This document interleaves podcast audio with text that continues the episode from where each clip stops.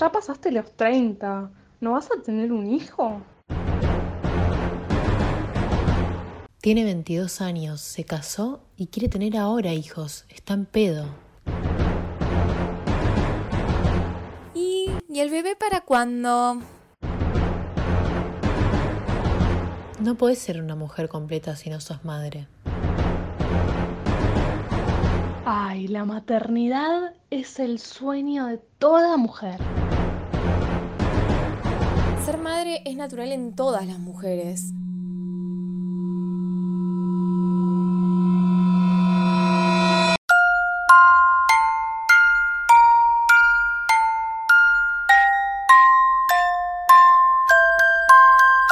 Hoy vamos a hablar de la maternidad. ¿La sociedad sigue opinando si debemos o no ser madres? ¿La maternidad siempre juzgada? Para esto y más, quédate escuchando, quédate en InfoRandom.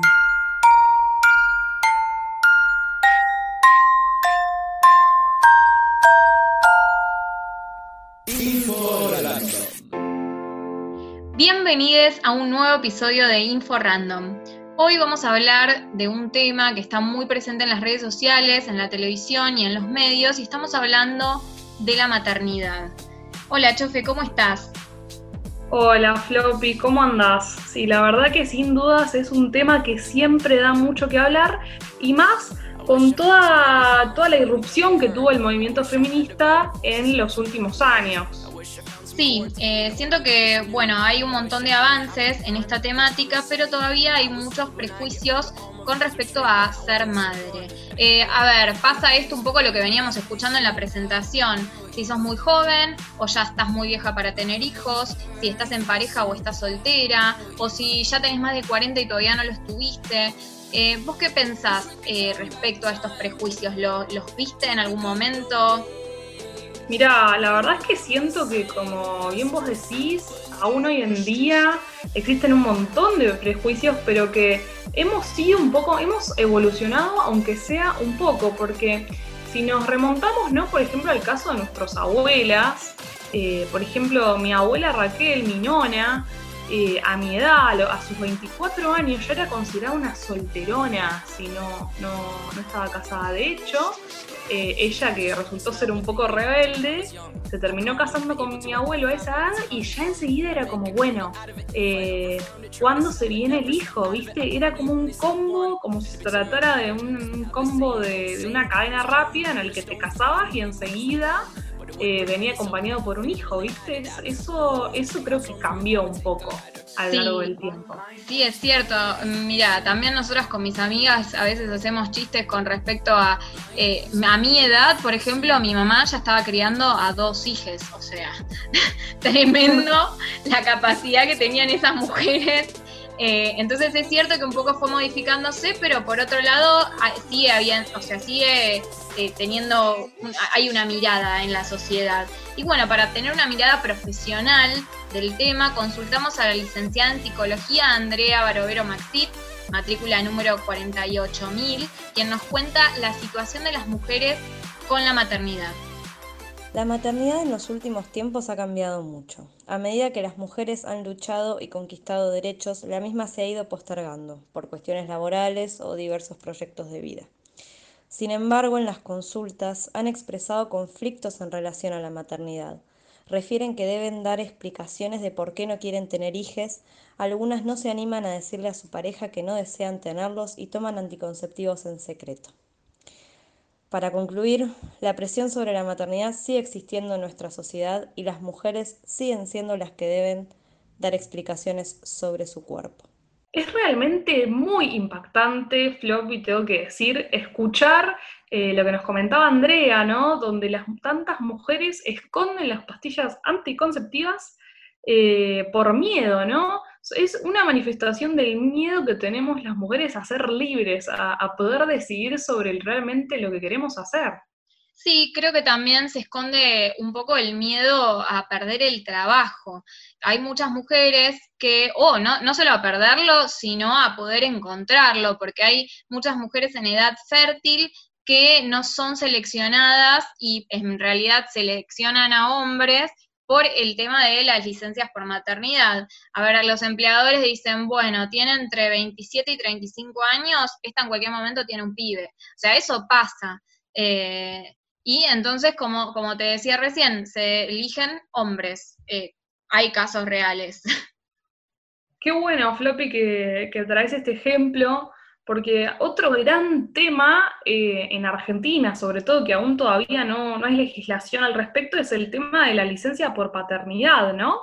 O sea, eh, está centrado el tema de, la crianza de, de, nuestros hijos, y digo nuestros porque soy una persona gestante, o que podría eventualmente gestar, eh, directamente se está, está eliminado por completo el tema del rol del padre, ¿no? En, la crianza de ese, de ese hijo que, nace y que efectivamente requiere de, de cuidados por parte también de los padres, por supuesto. Sí, históricamente las mujeres eh, siempre nos hacemos cargo eh, de, los hijos en cuanto a la cantidad de tiempo eh, que pasamos con, los hijos.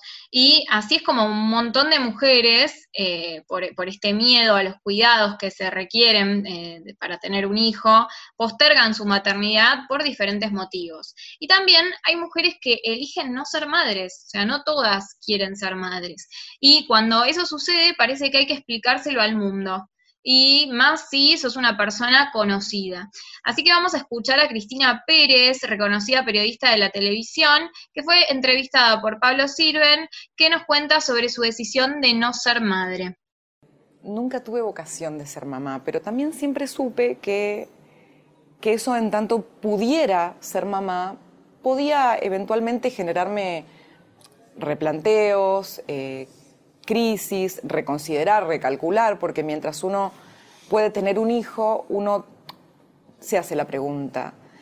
A veces me pasó de estar muy enamorada y sentir que, que, tenía esa sensación de querer que ese amor se prolongara en un hijo, pero eso me duraba 24 horas porque cuando venía lo concreto de ser madre, a mí no me movilizaba. Realmente no me movilizaba. Y creo que, uno tiene que ser lo que es. y, desde lo hondo, cuando, cuando hay algo que, no sentís, pero lo hace todo el mundo, eh, vos mereces ser fiel a vos mismo. Porque en eso no podés transar. Si vos transás para pertenecer, eh, te aniquilaste. No solamente las mujeres que deciden tener hijos son cuestionadas socialmente, sino también aquellas que siempre tuvieron ese deseo desde chicas y que tuvieron hijos siendo muy jóvenes.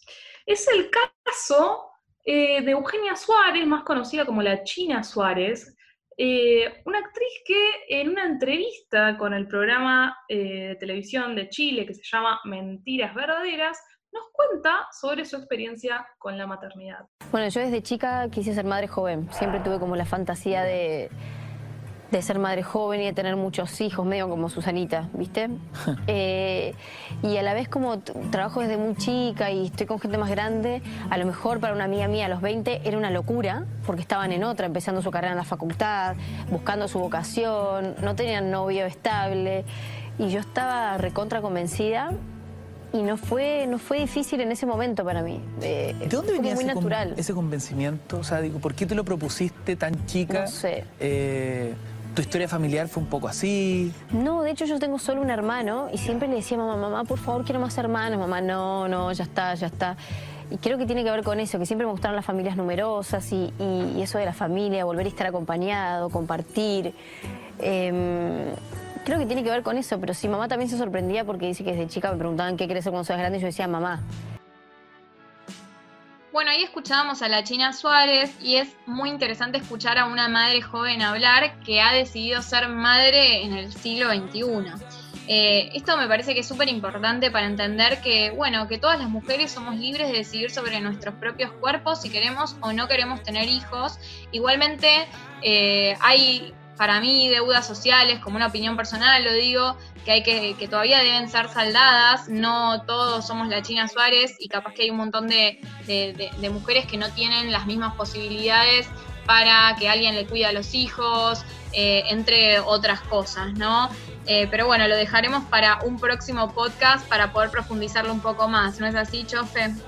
Sí, Floppy, sin dudas este tema da mucho que hablar y queremos invitarlos eh, a todos y a todas a seguirnos a nuestras redes sociales, a comentarnos qué les pareció este episodio. Pueden encontrarnos como arroba inforandom y por supuesto, como siempre, proponernos qué otros temas les gustaría que desarrollemos en los próximos episodios. Así es, además agradecemos a la licenciada Barovero, que la pueden encontrar en Instagram como arroba Maxit o en LinkedIn como Andrea Barovero Maxit.